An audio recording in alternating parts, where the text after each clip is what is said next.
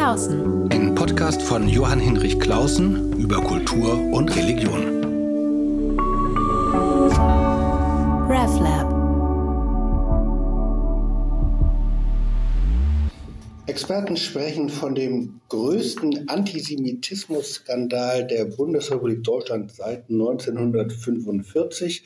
Die Medien berichten ohne Unterlass über den tiefen Fall einer einst wichtigen, der wichtigsten Kunstausstellung der Welt. Die Documenta wurde zum Skandal.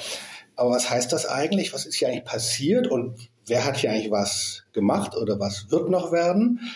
Keiner kann einen so guten Blick hinter die Kulissen dieses Skandals, der Empörung und der ganzen Kulturpolitik eröffnen, wie Olaf Zimmermann, der der Geschäftsführer ist des Deutschen Kulturrats, dem Spitzenverband aller deutschen Kulturverbände. Liebe Olaf, vielen Dank, dass ich heute bei dir sein darf. Ich freue mich. Ja, wir freuen uns auf ein aber anstrengendes Gespräch oder wir werden es feststellen, jedenfalls ein echtes Riesenproblem.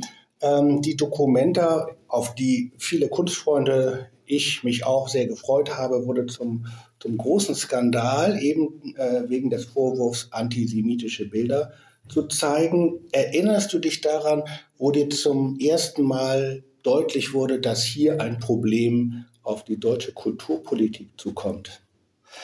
Naja, eigentlich hat die Debatte ja schon mit der letzten Dokumenta begonnen. Auch da ging es letztendlich um die Frage, wie in einer ganz anderen Art und Weise letztendlich die Dokumente organisiert werden kann. Auch da ging es letztendlich um die Frage, ob ähm, Künstlerinnen und Künstler quasi in, in ihrer Eigenregie, aber ohne Verantwortungsübernahme letztendlich eine solche Schau äh, machen. Bei der letzten, also der zu Ende gegangen, vor fünf Jahren stattgefundenen Dokumenta war es ein Künstler, der äh, ja sein Etat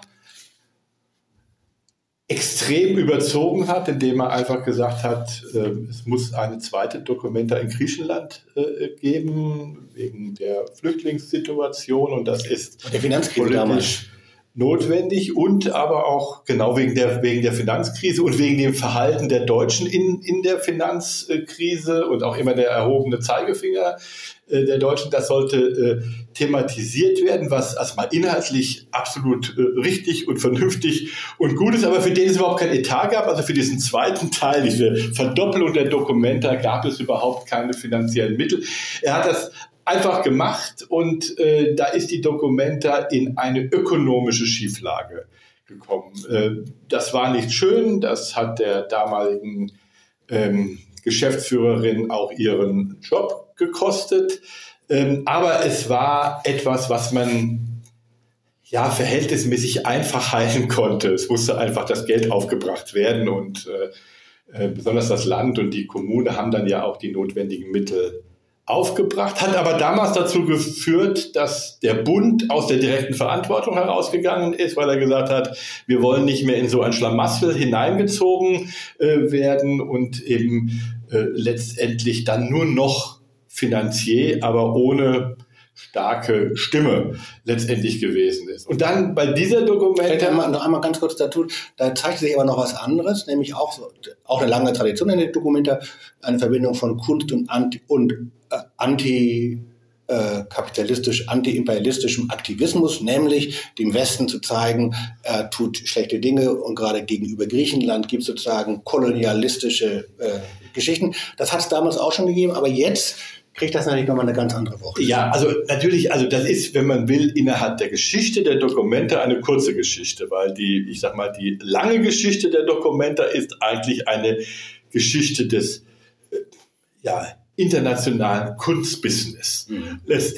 Letztendlich gewesen. Damit hat es auch in den 50er Jahren angefangen, ist dann in den 60er, 70er, 80er, auch 90er Jahren noch ganz stark letztendlich eine treibende Kraft des internationalen Kunsthandels äh, gewesen. Der Kunsthandel selbst ist auch immer Teil dieser, ähm, dieser kuratorischen Mitentscheidungen gewesen und die äh, Kuratorinnen und aber meistens waren es Kuratoren, die also ähm, diese Entscheidungen äh, getroffen haben, sind auch eng damit verbandelt gewesen. Der Bruch mit dieser, mit dieser Form die Dokumenta zu machen, ist glaube ich, richtig gewesen. Ist auch notwendig gewesen. So, äh, weg von dem Kunstmarkt. Genau, weg von dem Markt, weg, weg äh, auch davon, dass quasi nur marktgängige Kunst äh, auf der Documenta gezeigt werden kann, äh, schon zu, zu etwas unmittelbarerem, auch etwas ursprünglicherem. So und äh, aus dieser Idee ist ja auch so ein bisschen die Idee entstanden, dass nicht mehr ich sage mal, das einzelne Genie, also der, der einzelne Künstler, die einzelne Künstlerin, also quasi das Nonplusultra sind, sondern dass genauso eben eine Gruppe letztendlich Kunst machen kann. Das hatte sich schon vor fünf Jahren bei der Documenta sehr stark gezeigt, aber jetzt ist es ja bei der jetzigen Documenta ist es eigentlich zur Idee erkoren worden. Also weil man eben mit Juan Grupa letztendlich eine, eine Künstlergruppe äh, ausgewählt hat, zu kuratieren, wie diese, diese Ausstellung durchgeführt werden soll. Und die haben eben schon sehr früh gesagt, das ist eben auch keine Neuigkeit, ist auch äh, nichts äh, äh, Explosives gewesen, und die haben sehr früh gesagt, äh, wir verstehen uns aber nicht als klassische Kuratorinnen und Kuratoren. Das heißt, wir wir sind nicht diejenigen, die letztendlich eine inhaltliche Entscheidung über unsere Künstlerkolleginnen und Kollegen treffen, sondern wir nach laden die Leute ein. Nach wir ästhetischen Kriterien. Eben, nicht mehr. Letztendlich, es geht nur darum, ob es Ihnen gefällt oder ob es Ihnen nicht gefällt, aber es geht jetzt nicht um eine, ich sag mal, kunsthistorische Einteilung und es geht schon gar nicht darum, äh, letztendlich eine Überprüfung der Bildinhalte vorzunehmen. Und deswegen war von Anfang an klar, dass dort ein großes Risikopotenzial ist. Dieses Risikopotenzial ist an sich auch überhaupt nicht problematisch, weil man kann das ja auch bewusst eingehen und kann sagen, ich sehe, da gibt es ein Risiko. Äh, deswegen sage ich dieser freien Gruppe, stelle ich dann Beispiel eine starke Generaldirektorin zur Seite, die dann die Aufgabe hat, letztendlich diese Lücken, die der künstlerische Prozess automatisch lässt, eben dann im Sinne dieser Ausstellung zu schließen. Aber auch da war schon sehr früh klar, so einfach wird es nicht werden, ja, weil eben auch die Generaldirektorin zwar sehr vehement darauf bestanden hat, dass sie Generaldirektorin heißt, aber eben schon gleichzeitig aber auch gesagt hat, dass sie keine inhaltliche Verantwortung für ähm, die Ausstellung, für die Dokumente hat, sondern dass sie für die technische Abwicklung, für die finanziellen äh, Fragen letztendlich zuständig war. Und deswegen wusste man schon im letzten Jahr, dass dort eine, ich sag mal, Lücke klafft, die, wenn sie denn falsch gefüllt wird, zu einem Problem kommen kann. Und äh, ähm, je mehr durchgesickert ist, welche Künstlergruppen denn quasi dann zusätzlich eingeladen werden sollen umso mehr Sorgenfalten hat es ja bei vielen Menschen, die sich da auskennen, auf der Stirn ähm, gegeben. Anfang des Jahres gab es ja dann auch direkt aus Kassel die Warnung. Ja, dann hat ja auch eine Gruppe äh, in Kassel ähm, gesagt, äh, wir haben die Sorge, dass in einem Blog, ja, äh, wir haben die Sorge, dass antisemitische Kunst gezeigt wird. Und das ist damals vehement zurückgewiesen worden, also als Verleumdung, ja, und äh, äh, dort werden die Künstlerinnen und Künstler in ein schlechtes Licht geführt. Es ist immer mit diesem Totschlagsargument auch, dass ihr so etwas behauptet, ist eben ein Teil eures kolonialistischen Denkens. Ja, weil das war die Kuratorengruppe. Juan Grupa kommt aus Indonesien, die haben ganz andere Perspektiven. Genau. Man hätte natürlich, wo du sagst, sagen auch Kurator, ähm, Vorschalten können nicht Kontrolle, aber Mitgestaltung. Auch Kuratoren müssen kuratiert werden. Also Kuratoren sind ja auch, gerade wenn sie neu sind, in einem fremden Land, das erste Mal agieren, dann in dieser Größe, ist ja auch für die völlig neu gewesen, hätten einer Begleitung bedurft.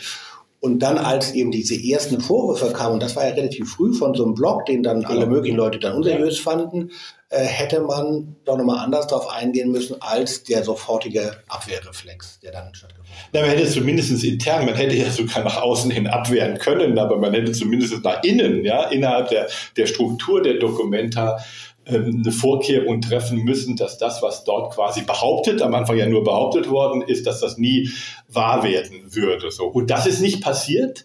Und ich glaube, äh, das ist der Kardinalfehler gewesen, weil immer gesagt wird, ähm, wir müssen schauen, dass die Kunstfreiheit nicht in Gefahr kommt. Und das stimmt natürlich. Wir müssen immer schauen, dass die Kunstfreiheit nicht in Gefahr kommt.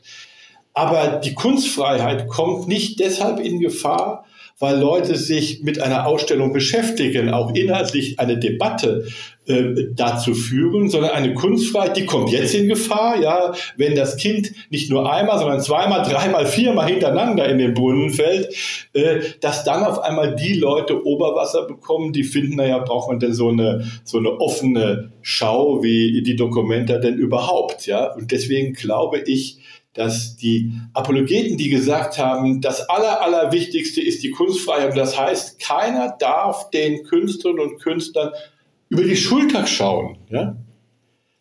Sondern die können alles alleine machen.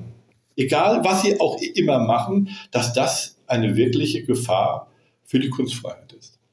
Wann ist dir das erste Mal deutlich geworden, nicht nur, dass da jetzt ein strukturelles Problem ist oder dass da was passieren könnte, sondern dass da jetzt richtig ein Skandal am explodieren ist. Und was ist dann passiert? Für mich würde vor allem interessieren, ich lese ja alles Mögliche in der, in der Zeitung oder in anderen Medien. Ähm, was passiert dann eigentlich kulturpolitisch hinter den Kulissen? Wer wird wie aktiv? Na, ich glaube, es, also äh, auch, auch wir hatten ja schon äh, Mahnungen und Warnungen, dass es eine äh, Diskussion ja auch bei den Verantwortlichen der Dokumenta gibt. Es war ja schon vorher klar gewesen, dass es Probleme bei der Abgrenzung zu der sogenannten BDS-Bewegung äh, letztendlich äh, gibt. Und äh, aller, aller spätestens, wie der Bundespräsident aufgetreten ist, wie der bei, der Bundes bei der Eröffnung der Schau, wie der Bundespräsident gesagt hat, und ich fand, das war eine seiner wirklich guten Reden, die er dort gehalten hat, weil er nämlich einen Kampf für die Kunstfreiheit geführt hat, aber gleichzeitig auch seine ganzen persönlichen Bedenken ja schon vorgetragen hat. Ja, er hat es ja, also ich meine, wann kommt ein Bundespräsident zur Eröffnung einer großen Ausstellung und sagt, eigentlich hat er sich noch bis vor wenigen Stunden überlegt, ob er überhaupt kommen sollte. Das heißt, die Warnungen, dass äh, aus diesem Konglomerat von antikolonialistischer ähm, Idee, ja, verbunden mit äh, sehr starker mm, Vorbehalte gegen Israel und Israel quasi gleichgesetzt mit einem heute existierenden brutalen kolonialen Staat, bis hinging dann zum Antisemitismus, der war ja schon in den Wochen vorher mit den Händen zu greifen. Auch der Bundespräsident und auch das Bundespräsidialamt waren sich ja ganz offensichtlich zutiefst unsicher, ob das eigentlich das Richtige ist, dass der Bundespräsident dorthin geht und die Sache eröffnet. Und er hat es gemacht, weil immer alle Bundespräsidenten das gemacht haben. Also die Documenta ist eben so ein Ort, die einfach von einem Bundespräsidenten letztendlich eröffnet werden. So hat er es auch gemacht, aber er hat eben eine Rede gehalten, da mussten allen, zumindest mir, haben echt die Ohren geklungen. Das ist sehr ungewöhnlich. Ich habe bei dem Bundespräsidenten, also der Bundespräsident ähm, ist im Moment im Kulturbereich schon auch manchmal kritisch und ich habe bisher erst zwei Reden von ihm gehört, die diese Qualität haben. Das eine ist die Eröffnung des Humboldt-Forums hier in Berlin gewesen, die er sehr kritisch äh, angemahnt hat und besonders gesagt hat, dass man sich hier wirklich letztendlich ähm, noch auf einer Baustelle befindet und endlich auch inhaltlich die notwendigen Schritte machen wird. Und noch deutlicher und noch härter ist die Eröffnung der Dokumente. Da will ich nochmal zurückfragen, die ähm, Rede zur Eröffnung des Humboldt-Forums oder eine der Teileröffnung, Schön. da saßen wir sogar relativ nebeneinander äh, und das war wirklich erstaunlich. Der Bundespräsident Frank, äh, Frank Steinmeier kommt und hält eine sozusagen staatstragende Rede, die sich aber nicht in Plattitüden ergibt, sondern ja. richtig einen kritischen Punkt benennt. An der Grenze fast zum Eklat, aber nicht ganz so fand ich schon erstaunlich. Und dann aber, deshalb will ich zurückfragen, bei der Dokumenta war es wirklich schon wirklich ein Eklat, fast, doch würde man sagen. Äh, und da frage ich mich, was hat das Bundespräsidialamt gewusst, dass es ihn so auch gebrieft oder mit ihm so beraten hat, ähm, dass er diese Rede gehalten hat, eine Eröffnungsrede, die zugleich eine scharfe Kritik war, offenkundig nicht abgestimmt mit der Kulturstaatsministerin oder mit den anderen Verantwortlichen. Die saßen da wahrscheinlich eher, ich war nicht eingeladen, du, du warst auch nicht da wie begossene Pudel. Also fände ich ja nochmal einfach politisch interessant, wie kommt es, dass eine staatliche Institution das so kritisch sieht und dann auch so prominent benennt und die andere noch abwiegelt. Ja gut, also äh, vielleicht können wir gleich nochmal zu der Position begossener Pudel kommen, ja mhm. oder nein, weil das finde ich nochmal ganz spannend. Aber zu, zu der ersten Frage, ich glaube nicht, dass das Bundespräsidialamt schon konkret irgendetwas gewusst hat von antisemitischen äh, äh, Bildern, die dort aufgehangen wurden. Und dann wurde ja auch später dieses, äh, äh, dieses, dieses große Leinwandbild äh, aufgehangen. Wenn das bekannt gewesen wäre, wäre der Bundespräsident dort nicht hingegangen. Ich glaube, das kann man sicher sehen, sondern es, es, es gab letztendlich die ganze Zeit schon ähm, eher das Munkeln über die, ich sag mal, politische Positionierung der Künstlerinnen und Künstler und der Künstlergruppen, die sich ja äh, als bildende Künstlerinnen und Künstler verstehen, aber mindestens genauso stark als politische Aktivisten oder, oder manche möglicherweise auch mehr als politische Aktivisten und äh, die das über die Kunst letztendlich dann auch nach außen bringen. Ich glaube, das war so deutlich, wie es normalerweise nicht deutlich ist. Was die Reaktion angeht, das finde ich ganz spannend, weil es gibt, finde ich, eine gemeinsame Reaktion beim Humboldt-Forum wie auch bei der Documenta. Und das ist etwas, wo wir im Kulturbereich einfach noch einmal mit uns auch in die Debatte gehen müssen. Ähm, bei der Öffnung des Humboldt-Forums und vorher der wirklich zutiefst kritischen Rede des, des ähm, äh, Bundespräsidenten haben die äh, Redner, die danach gesprochen haben, die verantwortlich für dieses Gebäude sind, sind nicht mit einem einzigen Wort auf das eingegangen, was der Bundespräsident gesagt hat, sondern die haben quasi ihre Sache abgespult mit so einem bisschen der Attitüde, ist mir doch scheißegal, was dieser Bundespräsident so sagt, der ist doch nur Bundespräsident und wir sind der Kulturbereich. Und ein bisschen ist es, finde ich, bei der Documenta genauso. Also das heißt, der Bundespräsident hat eigentlich alle Register gezogen. Bei den Verantwortlichen, die ja in der ersten Reihe gesessen haben, müssen ja nicht nur die Ohren rot geworden sein, sondern alle Alarmanlagen müssen geschrillt haben. Und trotzdem ist zwei Tage später dieses Bild aufgehangen worden. Das ist der erstaunliche Umstand. Also spätestens dann hätte man sagen müssen, also Herr Bundespräsident, Sie haben Unrecht. Und Sie werden sehen, dass Sie Unrecht haben, ja, weil bei uns kommt so etwas nicht vor. Nur man hat weder gesagt, ja, also bei uns kommt das nicht vor, noch hat man letztendlich dafür gesorgt, dass es nicht vorkommt. Und wenn man dann auch noch ein bisschen das Feuilleton sich angeschaut hat, der Bundespräsident hat ja ganz schön einen abbekommen. Also wir haben ihn als Deutscher Kulturrat unterstützt und haben gesagt, das war eine gute Rede gewesen, aber wir waren in der echten Minderheit ich gewesen. Ich erinnere mich an manche viele. Kommentare in der Süddeutschen Zeitung, also viele Zeitungen, die ich gerne mag, äh, die sich da pikiert gezeigt haben und gesagt ja. haben, was macht er da eigentlich? Das geht doch, kann, kann ein Bundespräsident so nicht sagen. Wie kann der die Ausstellung äh, kritisieren? Und das ist doch auch schon etwas gegen die Kunstfreiheit. Nein, das ist nichts gegen die Kunstfreiheit, weil zur Freiheit in unserem Land gehört auch, dass ich etwas kritisieren darf. Ja? Und auch ein Bundespräsident darf selbstverständlich etwas kritisieren, so nebenbei alle anderen auch. Ja?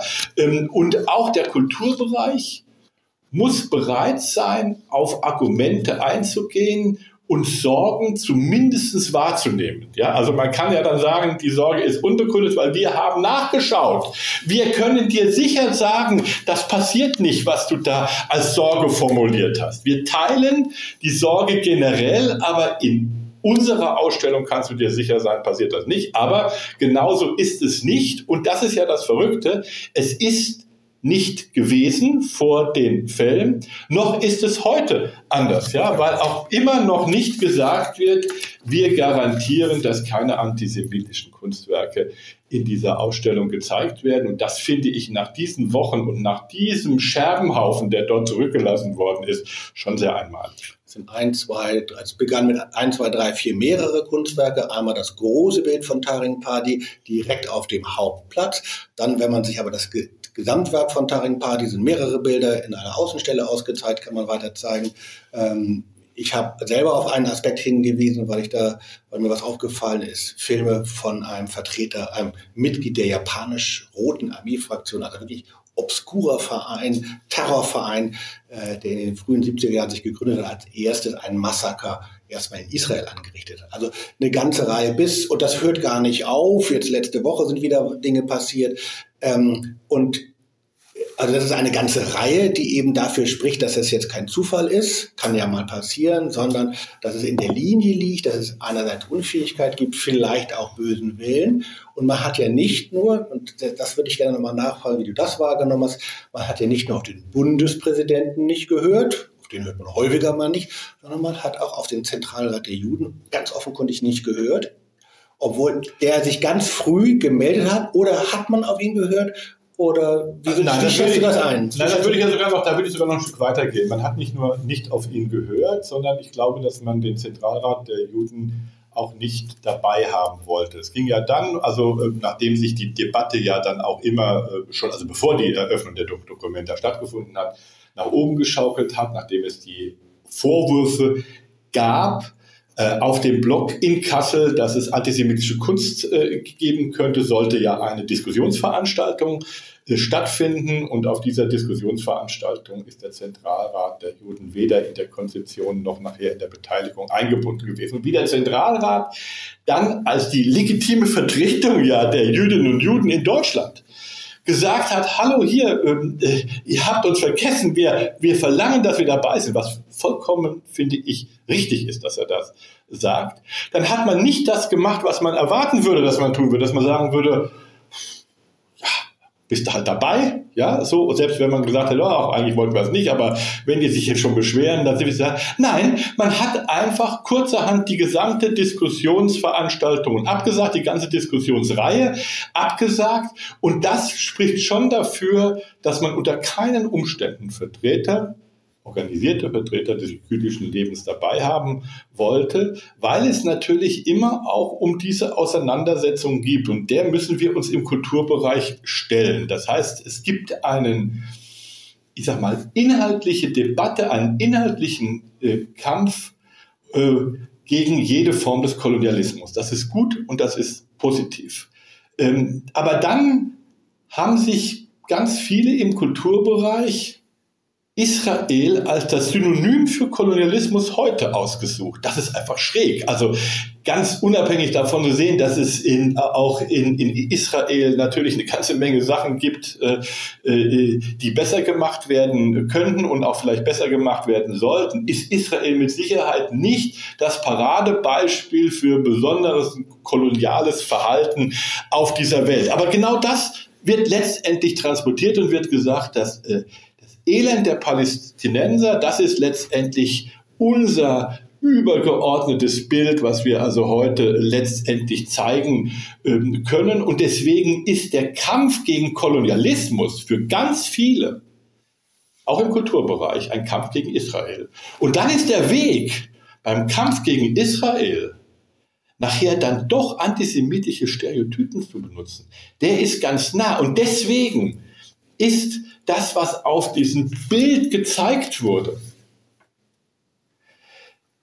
was eindeutig antisemitisch war, aber ich glaube trotzdem politisch gewollt. Und es ist kein Betriebsunfall im Sinne, oh, wir haben gar nicht genau hingeschaut und da haben wir ein Bild, was wir vor 20 Jahren mal gemalt haben, das haben wir mal wieder aufgehängt und wir waren selbst erstaunt, wie sich das aufrollte, was da so alles drauf war. Das glaube ich nicht, sondern das ist politisch gewollt und das ärgert mich ein bisschen, weil dann sagt doch, dass es politisch gewollt ist. Und dann lasst uns darüber streiten und sagen, ihr findet, dass Israel eben die Ausgeburt der Hölle ist, ja, dann können wir über diese Frage streiten. Ich sehe das dezidiert anders, ja, aber bitte, aber dann so zu tun, ja, keine Ahnung, wie das dahin gekommen ist, ja, und dann hängen wir es halt zu und dann danach hängen wir es wieder ab und dann schauen wir mal, vielleicht finden sich noch ein paar weitere Kunstwerke oder nicht. Das ist ja keine politische Debatte. Also wenn ich schon sage, ich bin Künstler, aber gleichzeitig politischer Aktivist, dann finde ich, muss ich zumindest als politischer Aktivist, ich würde es auch als Künstler gut finden, aber zumindest als politischer Aktivist bereit sein, mich auch politisch zu bestreiten mit anderen und in eine politische Debatte, in eine Auseinandersetzung zu gehen. Und das ist das, was ich vielleicht unter dem Strich am wenigsten verstehen kann bei dieser ganzen äh, Sache, dass es nämlich überhaupt keinen politischen Streit gibt. Dann würde ich gerne, also ich hätte einmal kurz äh, nur einen kleinen Werbehinweis auf einen anderen Podcast, den ich vor Anfang des Jahres ähm, ähm, hier geführt habe mit Klaus Holzer, einem Kollegen, der zusammen mit seinem Co-Autoren Thomas Hauri ein wunderbares, äh, sehr erhellendes Buch geschrieben hat, Antisemitismus gegen Israel, wo er ganz genau beschreibt, wie der Antisemitismus nach 1945 sich neu erfindet als Antisemitismus gegen Israel, wo sozusagen das alte Opfervolk umdefiniert wird in ein Tätervolk und gegen, und das ist sozusagen das Feindstereotyp, auf das sich sowohl Hardrechte wie Linke, Muslime, wie aber auch christliche Gruppen äh, einigen können. Kann man auf der Website von reflab.ch wiederfinden. Ich deute das nur, nur kurz an. Und das Interessante ist, dass Klaus Haury zeigt, und zwar auf ganz unpolemische Weise, dass besonders auch im Kultur, im linken Milieu diese Form von Antisemitismus tief verwurzelt ist tief verwurzelt ist. Und deshalb ist es, geht es hier bei der Dokumente nicht nur um ein einzelnes Bild, das ist halt aufgehängt, mhm. abgehängt worden und dann fertig. Und, und es ist, hat auch nichts damit zu tun, wie viele Bilder nun noch kommen, sondern es ist ein Grundproblem.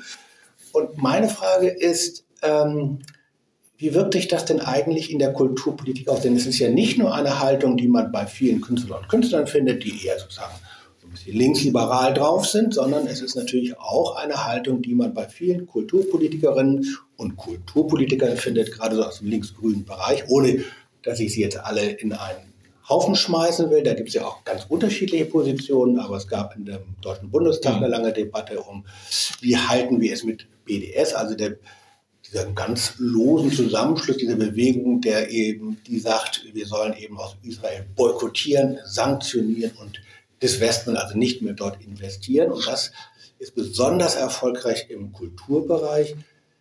Insofern ist das jetzt diese Dokumentaskandalisierung auch wirklich ein großes Problem wichtiger Teile, nicht alle, aber wichtiger Teile auch im Kulturbereich.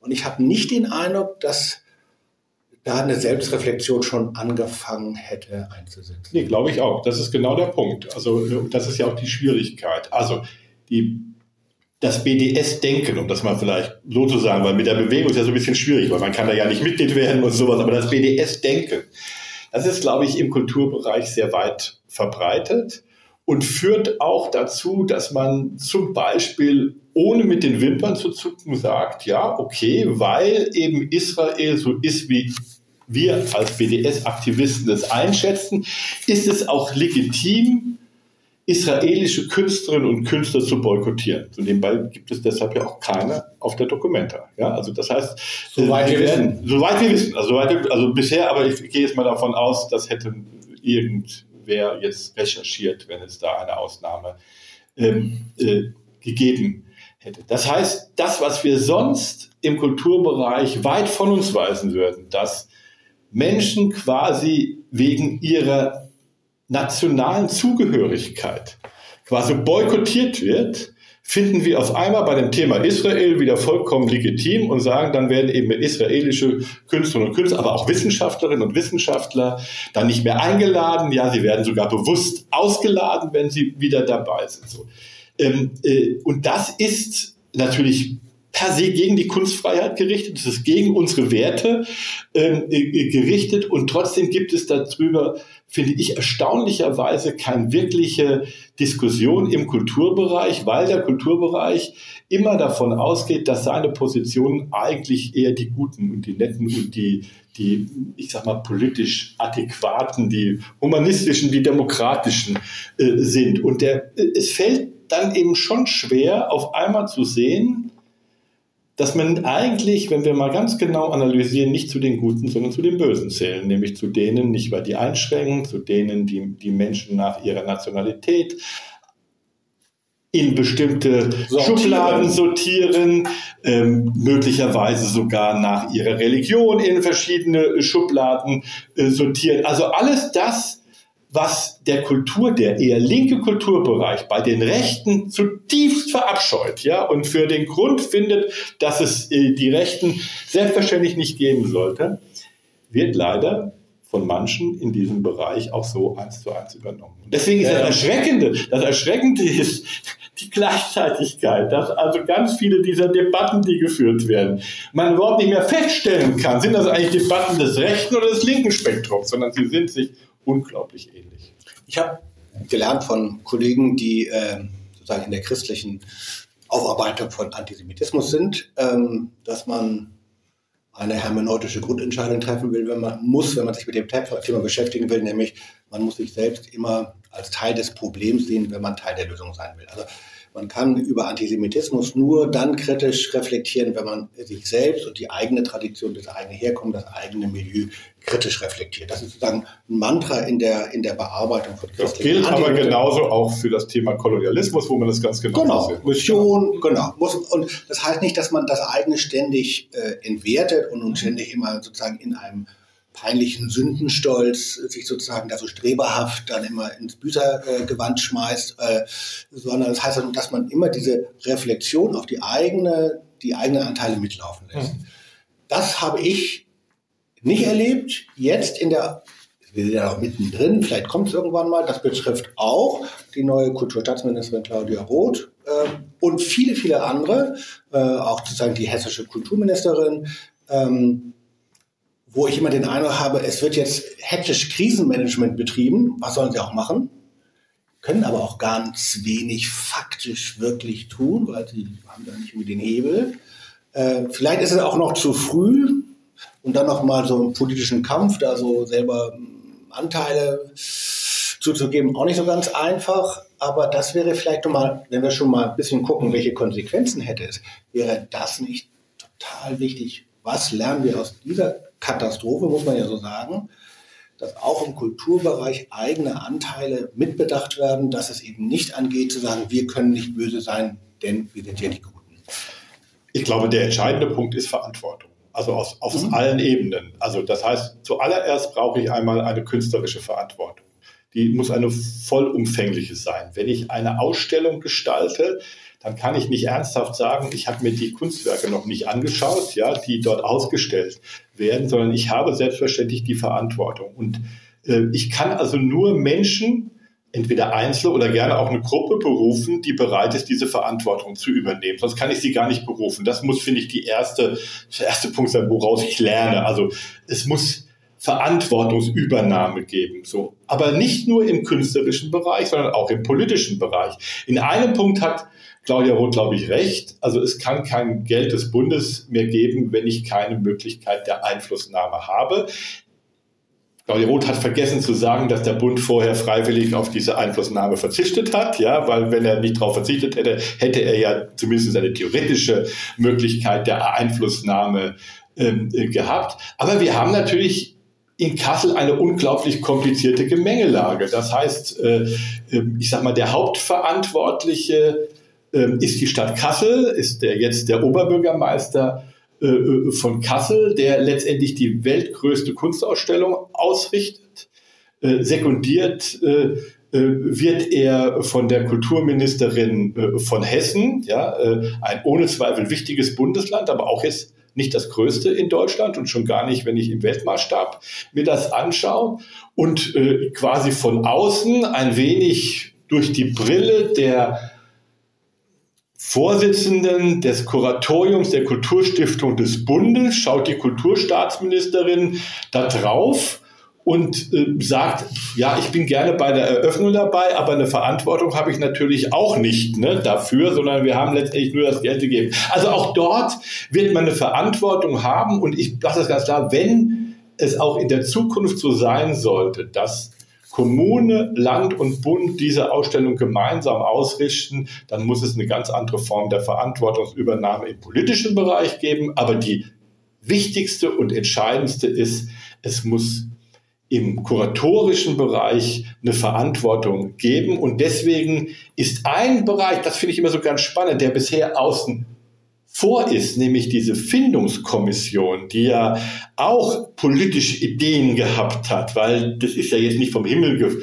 gefallen. Eine Wundergruppe hat sich nicht in Kassel beworben, also jetzt äh, dort äh, letztendlich die, äh, äh, die, diese Aufgabe übertragen zu bekommen, sondern die sind gesucht und gefunden worden, ja, weil man eben damit auch was machen wollte. Und diese Gruppe, finde ich, macht sich einen unglaublich schlanken Fuß, dass man nämlich überhaupt nicht mitbekommt. Ich würde gerne mal erklärt bekommen, Warum seid ihr denn auf die Idee gekommen, das so und nicht anders zu machen? Vielleicht gewinnt man ja sogar neue Einsichten und Erkenntnisse. Das Spannende ist ja, dass die, die wirklich die Verantwortung haben, überhaupt nicht sagen, warum sie das so gemacht haben. Also weder der Oberbürgermeister von Kassel, noch die Kulturministerin von Hessen, noch die Findungskommission hat je gesagt, warum sie genau diese Gruppe ausgewählt hat, genau unter diesen Bedingungen diese Dokumente zu machen.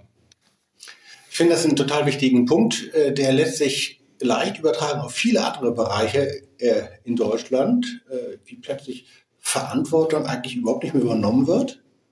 Oder wenn nur höchstens rhetorisch, aber man weiß gar nicht, wer hat eigentlich bei diesen komplexen Strukturen, dafür sind ja diese ganz komplexen Strukturen, die wir in vielen Bereichen haben, politisch, wirtschaftlich, sozial, haben ja vielleicht auch die Funktion, genau das zu vermeiden, äh, dass tatsächlich ja, sogar, jemand für ja, etwas einsteht. Ja, das Verrückte ist ja sogar, wir erfinden ja immer hochtrabendere Bezeichnungen für die Personen, die keine Verantwortung haben. Generaldirektoren, nicht wahr? Generaldirektoren. Ist unglaublich. Da würde doch jeder denken, also da ist eine Frau, die ist die Generaldirektorin der Dokumenta. Da würde doch jeder denken, boah, ja, das ist nicht die Geschäftsführerin oder irgendwie eine Hilfskraft. Nein, es ist die Generaldirektorin. Das heißt, die hat die fundamentale Gesamtverantwortung für alles und die sagt, ich habe überhaupt keine Verantwortung. Null. Und das, ich habe das an einem kleinen Beispiel mitgemacht, als ich da äh, meine kleine Sache da recherchierte, ähm, habe ich das der Pressestelle gemeldet, Rückfragen gestellt, wie man das so macht, habe nochmal nachgefragt, der evangelische Pressedienst hat nachgefragt, nochmal nachgefragt. Es gibt überhaupt gar keine Antwort. Man hat also eigentlich komplett die Kommunikation beendet. Jetzt hat man sozusagen einen Nachfolger gefunden, einen neuen Generaldirektor, äh, der das irgendwie versucht, halbwegs ruhig zu Ende zu schippern. Es gibt einen Beirat, der eingesetzt worden ist, der soll jetzt im laufenden Betrieb irgendwie Bilder gucken und prüfen. Es ist aber völlig unklar, welche Kompetenz dieser Beirat hat. Das sind so Expertinnen und Experten, die können irgendwas sagen. Es ist aber völlig unklar, äh, was daraus wird. Und von dem Kuratorenteam, die ja doch die Verantwortung übertragen bekommen haben und also auch das ganze Budget, hat man bisher noch eigentlich nichts gehört, oder?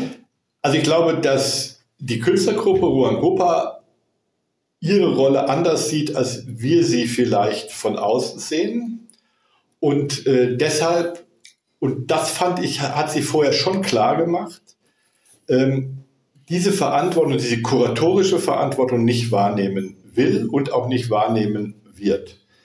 Ähm, das Verrückte ist halt jetzt nur, dass auch jetzt Alexander Fahrenholz, also der neue. neue Generaldirektor, der ja nur für eine Übergangszeit und da muss man ihm sehr dankbar sein, weil äh, das wird nicht einfach gewesen sein, dafür jemanden zu finden, der das auch für eine Übergangszeit äh, macht, äh, zu übernehmen, hat aber auch gesagt, äh, es ist nicht seine Aufgabe. Also wieder mal nicht seine Aufgabe. Und das muss ich ganz offen sagen, ist halt schwierig. Klar, die Künstlerinnen und Künstler stehen in einer schwierigen Gemengelage. Sie haben viele Kolleginnen und Kollegen eingeladen. Jetzt sind, ist schon ein Bild abgehängt worden. Es gibt Kritik an anderen ähm, äh, Werken. Das Ganze wird sehr schnell in einen kolonialistische äh, Diskussion äh, für mich schau an, die lassen uns nicht unsere Kunstwerke aufhängen, die hören uns gar nicht zu, die wollen uns gar nicht verstehen. Das Einzige, was sie machen, ist verbieten, verbieten, Druck, Druck, Druck, wie immer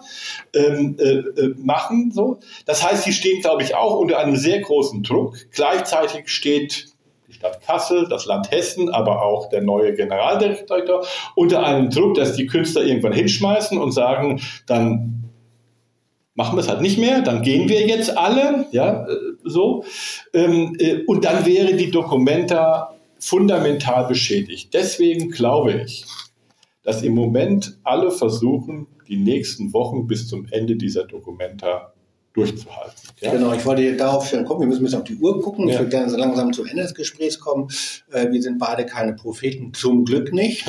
Aber normalerweise hätte man gesagt, bei einem Skandal diesen Ausmaßes, wo richtig für mitten in Deutschland mit erheblichen öffentlichen Mitteln krass antisemitische Bildwerke ausgestellt werden.